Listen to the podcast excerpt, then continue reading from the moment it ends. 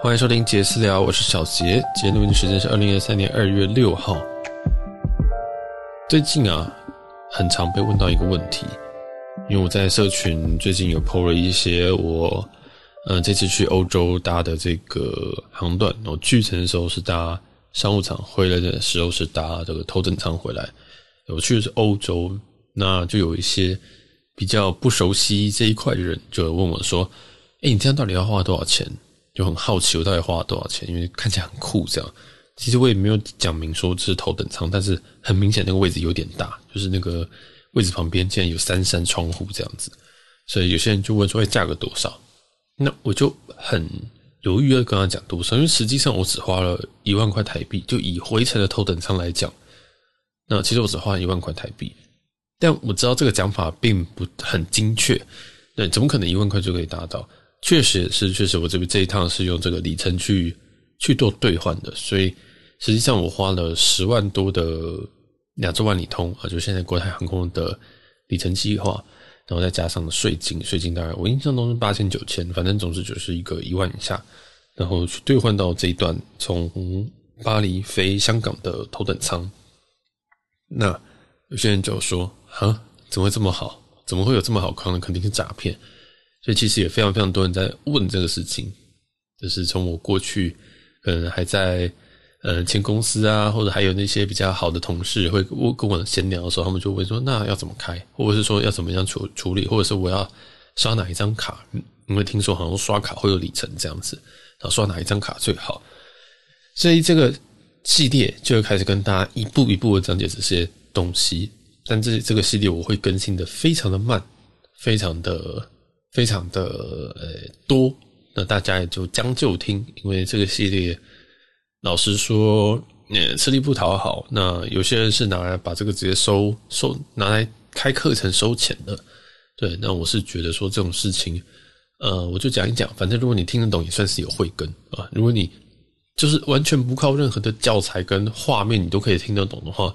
要么就是我太强，要么就是你太强。但是这种人很少。我老实说，即使是在我身边的人，我教他手把手教他，他们都到现在都还没有开出任何一张就是里程票。所以大家姑且听之，我姑且讲之。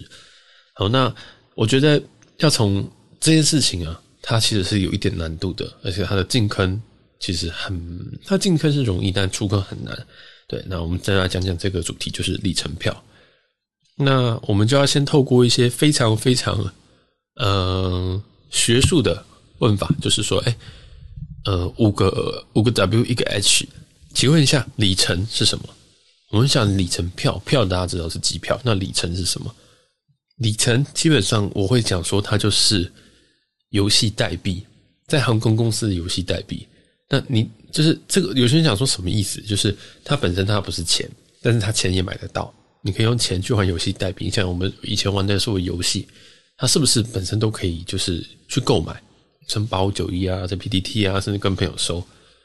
那有没有人愿意给免费给你游戏代？也是有。那其实里程也是一样，它也有一个一点的流动性，那它并没有法定的一个价值。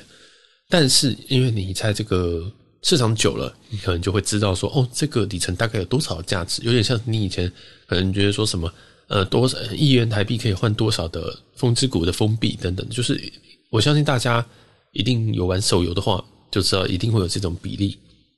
那如果你不知道也没有关系，表示你没有沉迷手游。但是你在里程界，你一定要知道说每个里程它大概的价格是多少。这样好，那所以说，我觉得里程基本上就是一个一种虚拟币、虚拟货币。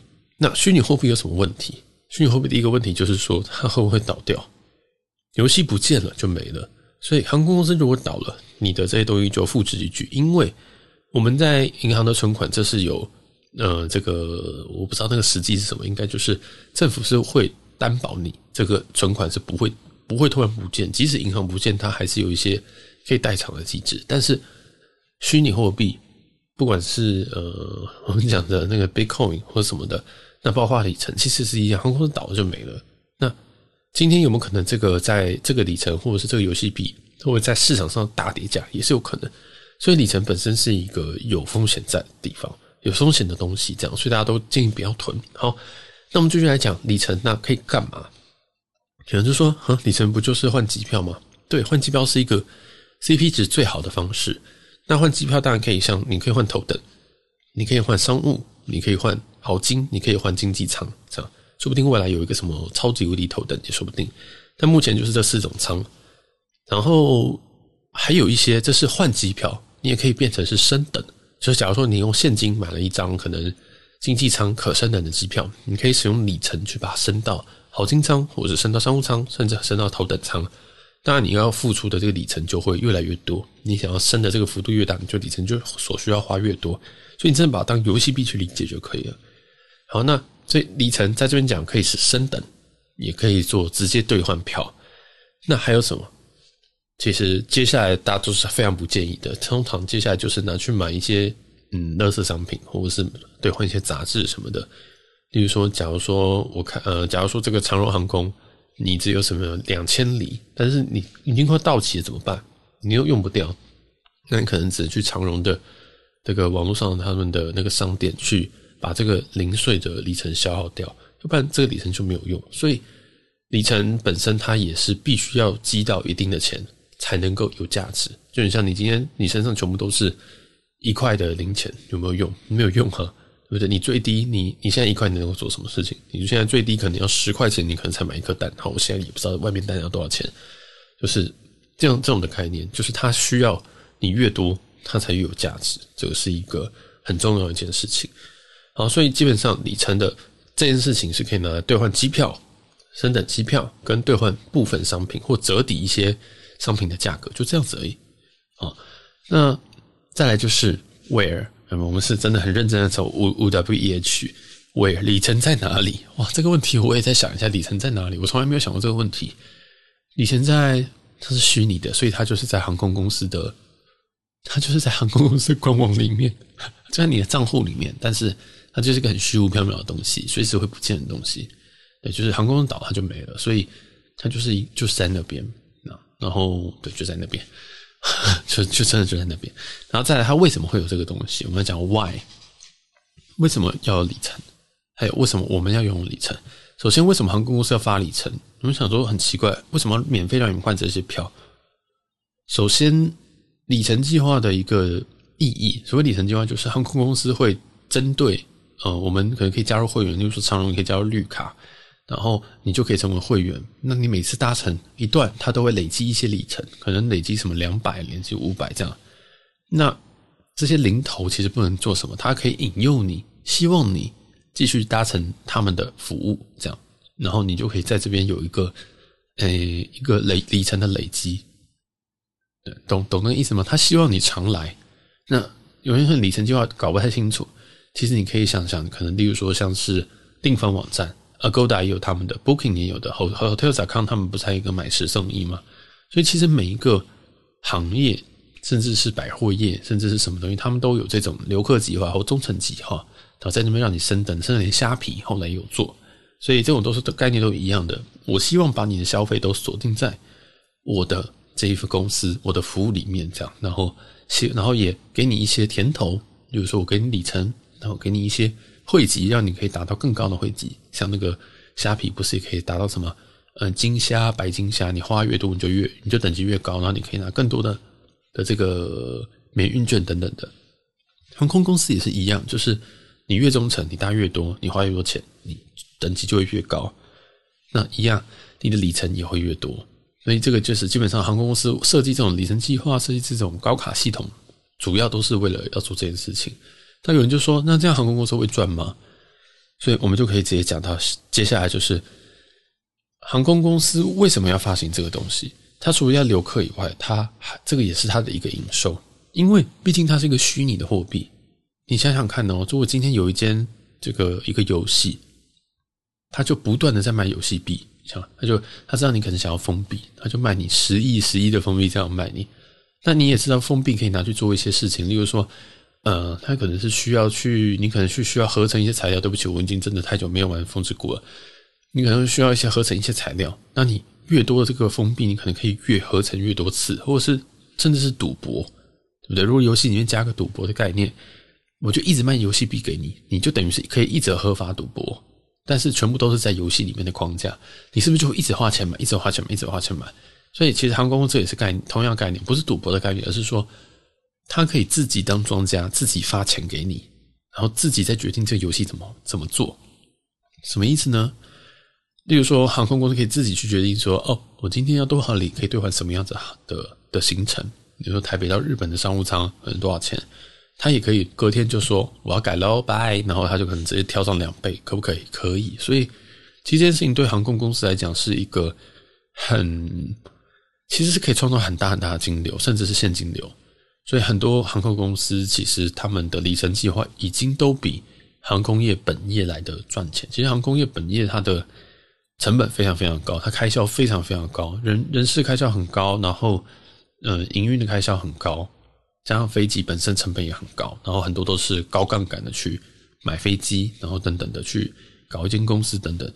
所以其实真的这个东西是很不赚的。你想想看，如果一个航空公司，它就卖一个虚拟的点数，然后大家就买这个点数，然后去去去去搭乘，甚至是其他家航空公司，这不是很聪明吗？他就专卖这个点数，然后然后他就其实不需要去不需要去真的去营运一个非常非常好的，或者是一个非常非常呃完整的一个航空公司。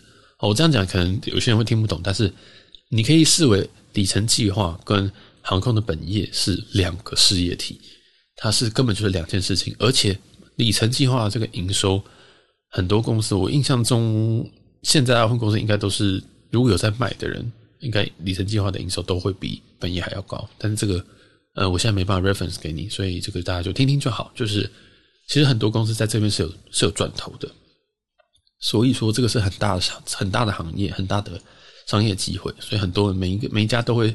争相要跳进来，或者是改变他们的里程计划，然后或者是调整他们里程计划，为了让他们有更多营收。那接下来我们就来讲讲说，那谁可以拥有里程？好了，谁可以拥有里程？就是所有人，只要你是个成，你只要是个人类就可以哦。如果你今天两岁也可以，你今天是刚出生也可以，就是你只要你只要是个人，你就可以，你有一个护照应该就可以。好，所以就这么简单。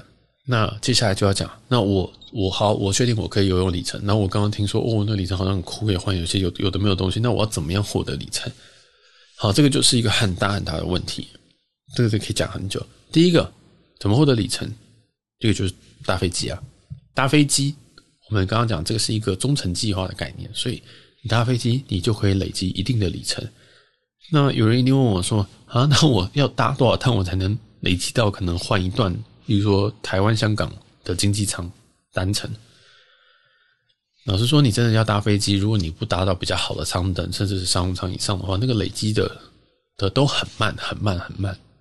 所以大家如果在平常在买现金票的时候，一定会发现说，哎，有一个叫做呃怎么累计累计的里程，然后他可能写个三十趴。我曾经看到有一些特促销票，它是零趴的，就是你买这张票，你飞去这个地方。但是你完全不会累积到里程，所以其实现在票种非常非常的多。那除了这个比较贵的票，除了说它改票的条件比较轻、比较宽松、比较弹性以外，还有一个它累积的里程也会比较多。所以其实有些人就会讲说：“哎，我到底要买哪个？我一定要买最便宜的吗？还是说最便宜是不是有些问题？”这就是每个人看的东西不一样，因为我们可能就会看说。哦，如果再加多少钱，那可以累积这样多少里程，是不是划算的，或是不是 OK 的，或者我是不是刚好需要这一点里程去补足我为了保明年的这个航空高卡的的里程？这样好，我知道这边讲很多都听不懂，没关系，就是跳过哈，听不懂是正常的。总之，我们现在买的票种越贵，你累积累积的基本上就是越多，这样就是这么简单。所以我们现在如果去看一张什么台北飞日本的。其实你那个经济舱哦，大概可能都只会累积可能两三百里而已啊，多则可能五百里，就是很少很少很少，并不是说你飞多远它就是多少，它还会再依照你的票等去做一个出去去做一个加权。假如说你今天飞了五百里，但是你这张票是三十趴的票价，三十趴的里程累积里程的票价，那你就是五百再乘以三十，所以你就只剩下累积一百五十里。对，那。所以其实这个累积是很辛苦的，就靠搭机的话，尤其我们真的基本上都不会说每天搭，好，所以这个搭机很辛苦。再来的话，就是我比较常做的就是购买。那这边购买一定有些人就很 confuse，就每天都会听我讲说什么哦，这个这一搭这一段大概是折合台币是多少？购买到底什么意思？我这边的购买全部都是以跟官官方购买，例如说，呃，例如说我常常用的哥伦比亚航空，就是代号是 AV，它本身的官方很常在做特卖，那那特卖的时候，我可能会买一些来用，可能就是。我大概知道我下个月开几张票，我就大概买买买买一点点进来。那例如说 UA 也会卖，然后像是 AC 也会卖，就是就是很多航空公司啦都会卖。那你们就问说，那台湾航空公司会不会卖？不会啊，台湾航空公司他们呃，应该说正确来说是他们有卖，但是他们卖的价格非常的可怕，非常可怕。我这么说好了，假如说我们现在在。市场上交易，所谓市场上交易是指说，呃，其实里程是有转让性的，就是我可以跟另外一个人买，的，我可以跟另外一个也是个体户的人买，然后跟他，他就可以转一笔里程到我这边来。我们这样子市价的交易，假如说它是一一呃每一里大概零点五块台币好了，假如哦，哦这个不要太认真记这个数字，假如说一里是零点五块台币，那。在长呃长荣跟华航，他们其实是有卖的，但是他们可能会是呃一里可能会需要花到一点五块，就是一个很荒谬的数字，就是它竟然是市价的三倍。但是，一般我们刚刚讲说，哎，我们去跟航空公司购买的时候，它可能只会差在贵个两成。什么意思？假如说我刚刚我如果跟呃在在市场上买，就是在跟个体户买的时候，它可能是零点五块一里。但是我跟航空公司买是可能会是零点六块一里，就是差一点点，它一定会贵一点点，没有错。因为市场价一定本来就是跟你官方有卖，官方越卖越低，当然它本身市场价就会越来越压越低嘛。因为毕竟市场价就是一个你跟这个单独卖家的协商的结果。那如果官方都卖的比你便宜，我为什么不跟官方买就好？对不对？而且跟官方买，我还有信用卡回馈的优惠等等的，所以就会造成这种这种状况，就是基本上。有些航空公司，它卖的那个数字太丑了，那它基本上就等于我们就会当做说，它的航空公司本身是不卖里程的。像长荣跟华航这种，就是它有它有卖，但是它的那个数字很荒谬这样子。那为什么会特别讲说有？是因为假如说你今天只是差个两千里，有时候你直接去跟航空公司直接买完就算了，就是因为如果你差的里数很少，那我觉得你就不要再去跟别人买来了，因为。里程买来的转让还是有一些问题所在，这个我们会等一下稍微提一下。所以，如何获取里程的第二个点就是跟航空公司直接购买。那每个航空公司都有卖，但是有些航空公司卖的是是是是可以买的，有些航空公司卖的是你真的是很急用，我真的差三里，我真的差十里去买这样子。对，好，那这是第二点。第三点，第三点就是。我蛮常用的是刷卡。其实台湾的信用卡，台湾的里程信用卡是全世界我觉得应该是数一数二强的。对，大家都很羡慕说什么台嗯、这个美国的信用卡什么福利很好，美国的信用卡福利是很好，但是他们刷卡的比率很，就是累积里程的比率很烂。好，那我先来讲讲看台湾的信用卡。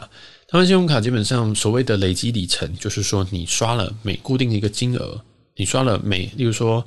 国内二十元一里，然后海外是十元一里的话，那表示说你的这一笔账，如果是海外，那假如说你花了一百块，那你就会获得一百除以十，就是十里。所以说大家懂那个意思吗？就是你花了多少钱，然后去除以这个这个东西，你就知道你可以获这这笔钱，你就可以获得多少里。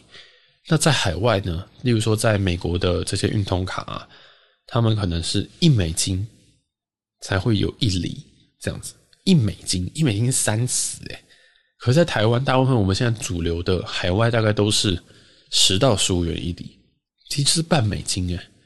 所以其实，在台湾的很多很多的卡，甚至有一些卡不用年费的，像以前的 Only 卡，像现在有些 Cube 卡，很多的那个里程其实累积都非常非常非常非常非常的快。那其实到欧洲到香港，我觉得我印象中都是，因为我甚至听到说。欧洲有些卡是两欧元一里，两欧元呢？两欧元现在大概应该是六十七、六十八块才有一里。台湾最台湾有些卡是可以到五元一里的，知道那种差距吗？所以其实台湾是一个很适合玩里程的一个地方。老实说，对，很适合玩里程。那好，那讲一下这刚刚那个就是一个比率。那通常海外跟国内为什么一定会把海外跟国内会讲成国内跟国外都会分开？就是它的比率通常不会一样，只有一只有一两张卡是一样的。那有人想说，那为什么刷海外的会比较回馈会比较好？因为你海外还是一定会有一个所谓的手续费嘛，Visa 跟 Mastercard 都有一个一点五趴的手续费，所以其实他也希望他可以赚那个手续费，所以他也让这个回馈变比较好。所以通常啦，哦，主流的卡片大概都是，呃，海外大概是二十二十元一里，然后国内大概是十元一里左右。哦，这只是一个大概而已哦，这只是个大概而已。但是刷卡又遇到一些问题，就是。有些卡片它是所谓的联名卡，例如说，呃，刚刚讲的那个例子，其实是那个比率其实是中信 ANA 的这张卡，那它就叫中信 ANA 了。所以你说这个可以换华航？其实是不行的，因为基本上他们不是在同一个联盟，然后它的这个里程也没办法，它就只是给你 ANA 的里程。你刷了这张，你每二十元你可以拿到一里的 N A 的里程，这样就全日空的里程这样。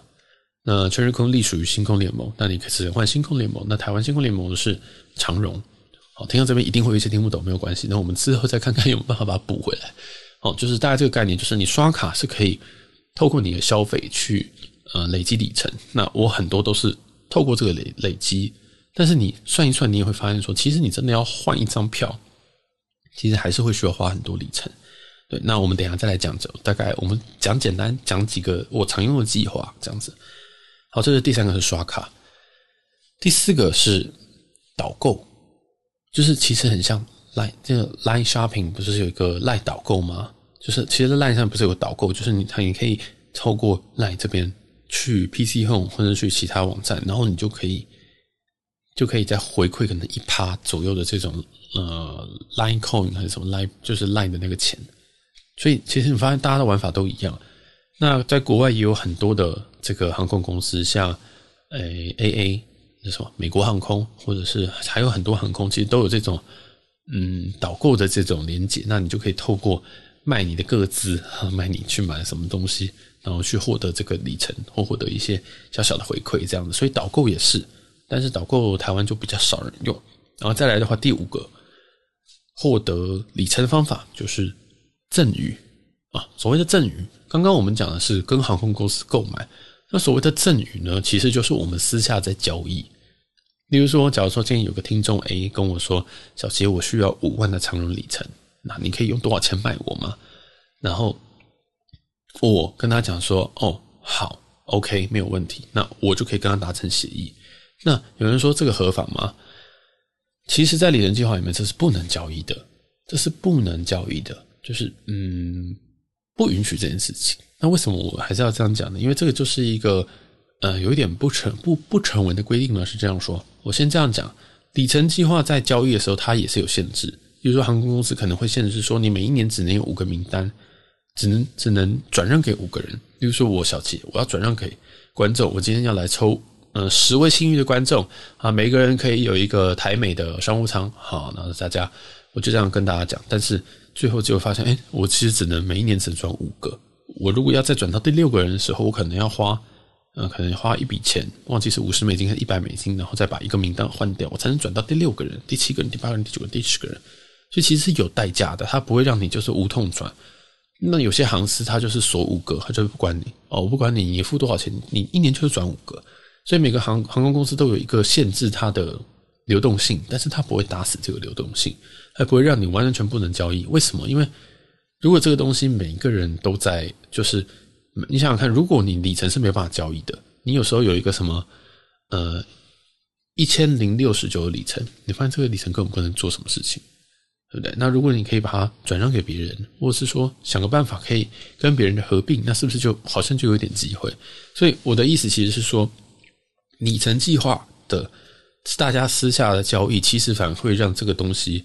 会比较赚钱，会比较会比较活络一点，它比较不会变成死水，所以这个东西不是一个，不太是一个可以放上台面讲说哦，我来交易，但是呃，航空公司知不知道？知道，但是航空公司会不会挡？嗯，不会啊，就是不会，所以诶，这个就是一个很奇怪的事情，就是他们不希望，他们不希望，他们其实不能交易，但是我们都会私下交易，对不对？因为我们永远都可以说，哎，小杰是我朋友啊，他会给我一张台美商务舱的，那他就转了，可能长荣他就敢，他就转了十五万里给我，对不对？那我们是朋友啊，朋友就是本来就可以互转啊，都没有问题，这样。好，那就来到了赠与的对象是什么？那这个就要看航空公司的。呃，规定每一间航空公司都不一样，每个应该说每一个里程计划都不一样。大家记得吗？里程计划跟航空公司两个事业体哦，是两个事业体，所以我们这边都是以航空公司事业体呃航呃就是里程计划为主。虽然说长荣航空它自己的计划就是就是就是长荣航空，但是有些有些公司他们是拆开来的，比如说以前的国泰航空，他们的里程计划叫做亚洲万里通，所以我每次讲亚洲万里通的时候，有些人听不懂，那我就必须要说哦，就是国泰航空的里程计划。然后，所以，但是很多公司其实他们是拆开来的，就是两件事情这样。但是，对了，那后来国泰航空又变，又把亚洲万里通变成国泰航空的，然后就是又又又变回来了。所以，嗯，这就是一点一点小小小知识吗？这样。所以赠与的话，基本上大部分每间里程计划都会有不同的规定，那大部分都可以转让给不认识的人，但是都会有上限，都会有限制，那大概都是五个左右。那如果你要替换的话，每一家航空公司有不一定要价不一样价格，或者是不一样的方式，有些可能要六个月，有些可能要一百美，有些可能要一万里等等的，就是它会各式各样的去去去把你收，就是收回他那些成本，他不会让你那么那么开心的，然后去去这个去去直接转让给别人，要不然这个就会变成一个很可怕的市场这样。好，所以这就是我整理大概五种可以获得里程的方式：第一个搭机，第二个是直接跟航空公司购买，第三个是刷卡。第个四个是导购，第五个是赠与或者是转让这样子。好啦，讲那么多，大家一定快要发疯了。就是对，就是已经已经开始听不懂，就想说里程怎么会这么复杂？就是我光是要理理解里程这个东西就已经快要发疯，所以我再多讲一点点，我们就这一集就先这样。就是里程这个东西它是可以换票嘛？因为我们知道说它里程的价值最好还是换票比较好，我换商品不会划算。那里程票跟我们平常买的票有什么差别？我今天去航空公司，我今天在 Skyscanner，我今天在 Google Fly 上面找到东西，甚至我在易游网上面上面看到的行程，我今天看到台台北飞日本现在是两万块。那里程票到底是要怎么看？好，首先现金票跟里程票是站在不同的 pool 里面。什么叫站在不同 pool 里面？是一个航班它可能有两百个座位，他会把两百个座位基本上都会拿去买。但是他给的里程位置可能只会给，可能四个，可能给八个，可能给十个，要看他的他的安排。有时候有时候他会给很多，有时候他会给很少。那这个就是他空位的问题，那就不是我可以预测的范畴。但是通常当然是经济舱会比较多，可能经济舱可能一般就放个可能十个左右之类的，不一定。那详细的话，他有没有可能就是说，他虽然这个经济舱，可是他经常又不放里程位，也有。但是基本上，我们要有个基本概念，就是我们先用里程兑换的票，不是说我今天在 Skyscanner 上面看到这张票有在卖现金票，就是有换，就是换得到，不是，因为里程票它的数量有限，真的是卖完为止，真的是卖完为止。但有时候卖完的话，它还会再再 last minute，比如说明天要出发，但是今天现金票没有卖完，它还是会开给你。但是你要想哦，其实里程票是它回收资金的一种方式。对，你搭了这些东西，它其实发出去的里程，它发出你我们搭了这些航班，对不对？你可能获得一定的里程，那这些里程对他来讲，也是已经付出去的一些一些成本哦。其实这个这个这个词有问题，就是但是我不懂会计，所以就是这个钱已经是已经是已经发出去了。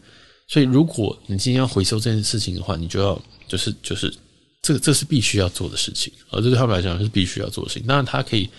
放着让这个里程过期哦，里程是有效期的，但是嘞，但是嘞，问题就在于说，因为这个回收它的价格还是远低于现金价，大部分都是这样。包括我们的里程，即使是我们里程真的这样换下去，即使我们去跟市市面上买里程，或者是我们去跟航空公司买里程，通常这个价格，这整张我们所所需的现金，通常都还是会比我们直接去官网上面买。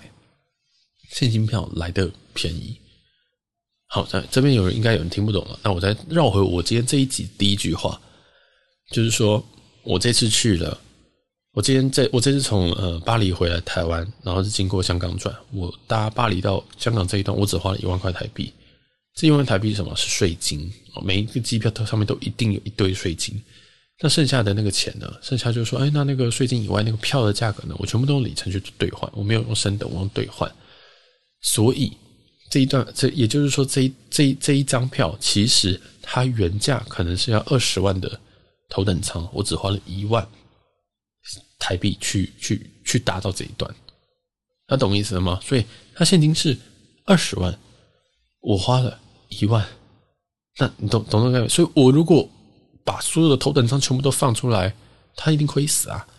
我把所有的商务舱全部放出来，他一定亏死。所以每一个身为一个航空公司，他要做的事情是，他要把这一架这一架飞机两百个位置，他把它全部每个外卖到最高价，他要让这一这个不要再亏本，因为飞机只要飞机只要停在地上就是亏本，他就是飞机只要有一个空位就是亏本，所以他们必须要把这个盈余控的。非常非常的漂亮，所以他决定要卖几个位置给里程票这个亏本生意，就是对吧？回收这些已付出的的这些里程，这样他他要去算很清楚，所以我没办法告诉你说每一班他会放几个里程票，我们可以用经验告诉你，但是这些东西最后都是要自己去查。所以现在有个问题就是里程票，如果我今天想要帮全家，我想说哇，好棒哦，小杰现在可以就是可以搭头等舱，我也想要。然后我想要帮全家换，我全家有六个人，我想要把那个头等舱包舱，因为那台头等舱只有六个，那他会这样放吗？你觉得他会放给你六个，然后都是让你就一万块就达到吗？其实一定是不会，他可能一次就只放一个位置，一个是可能放两个位置，那剩下的呢就是慢慢放，因为我在航空公司，我就会赌到最后一秒都还有人愿意用现金买商务舱或头等舱嘛，我不会想，我想说如果如果这一班。在三百六十天之前，我就头等舱都都卖给里程位了，请问他要赚什么？所以大家懂那个意思吗？就是这个东西对他们来讲也是一个考验，他们要怎么样把这个利润拉到最高？所以这也是一个斗智斗勇，但是斗智斗勇是自然，它就会有一个规定在，会有一个系统在，会有一个惯例在。那我们可能就会利用这件事情，然后我们会去找到一些票这样子。所以你听得懂的意思吗？其实里程票。虽然很划算，虽然很赚，但是它中间眉角很多。我今天讲的东西只是里程是什么东西，只是怎么样获得里程，但是怎么样找到里程位置，怎么样开成里程票，怎么样开哪一间里程计划比较好？对，我们刚刚讲什么联盟什么的，那还有很多很多东西要讲。对，就是谁可以换谁，谁不能换谁。像我刚刚讲说，ANA 没办法换华航，对，所以有很多很多东西我没有办法一次讲。那这些东西。